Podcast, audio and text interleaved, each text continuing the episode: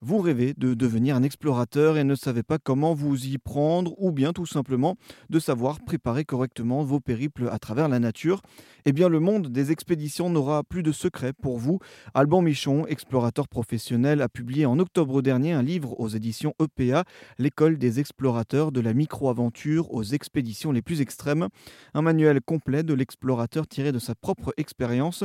Il nous conseille dans les différentes étapes de la création d'une expédition et il distingue différents types d'aventuriers. Pour moi, je trouve deux types de personnes. On a les aventuriers, aventurières, euh, pur et dur, et on a les explorateurs, exploratrices. Aventurier, par exemple, c'est quelqu'un qui va aller plus vite, plus loin dans l'exploit sportif pur et dur. Euh, je suis le premier homme ou la première femme à avoir été à cet endroit, alors jamais personne n'y a été. Euh, je vais grimper cette voie, alors jamais personne ne l'a fait le plus vite possible, par exemple on est dans l'exploit sportif. L'explorateur, l'exploratrice, je trouve qu'on est dans euh, une meilleure connaissance du monde, on est aussi dans le partage, on est aussi dans le témoignage, laisser une trace peut-être pour les générations futures. Je trouve qu'aujourd'hui, on est dans quelque chose où on peut donner de plus en plus de sens dans ce qu'on fait. Donc c'est un peu ce que j'oriente aussi un peu les gens vers, vers ça.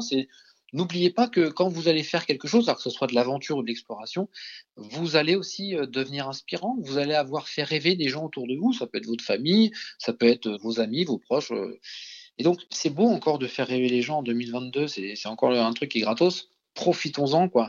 Donc, euh, je, parle de tout ça. Essayons de donner un sens à ce qu'on fait, que ce soit une aventure ou une expédition. voilà, je, trouve que d'essayer d'écrire de nouveaux types de projets à l'heure actuelle, euh, ça peut faire aussi euh, évoluer euh, la mentalité de l'aventure et, de l'exploration. Mmh. Effectivement, vous parlez de cet émerveillement. Est-ce que vous avez des, petits conseils pour devenir en gros explorateur, en tout cas en avoir les, qualités au quotidien, dans la vie de tous les jours, se sentir un peu explorateur, émerveillé? Alors déjà, j'aurais tendance à dire à deux choses. Il y a, la première chose, c'est d'être curieux. D'être curieux de tout, euh, c'est pour moi c'est une, forme d'exploration et d'apprentissage.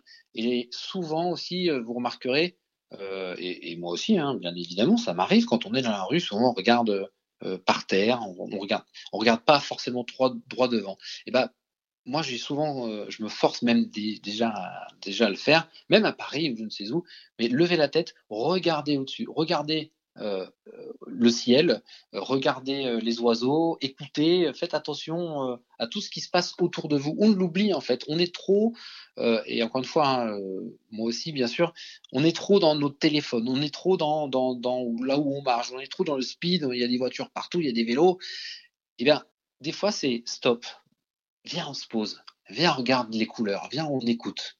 Et ça on l'oublie, et ça fait un bien fou en fait ça fait un bien fou. Le livre commence avec une citation où vous dites euh, Seul dans mes plongées sous la glace, dans le froid et la noirceur des abysses, je n'écoutais que le battement de mon cœur et celui de la banquise. C'est ça aussi l'expédition.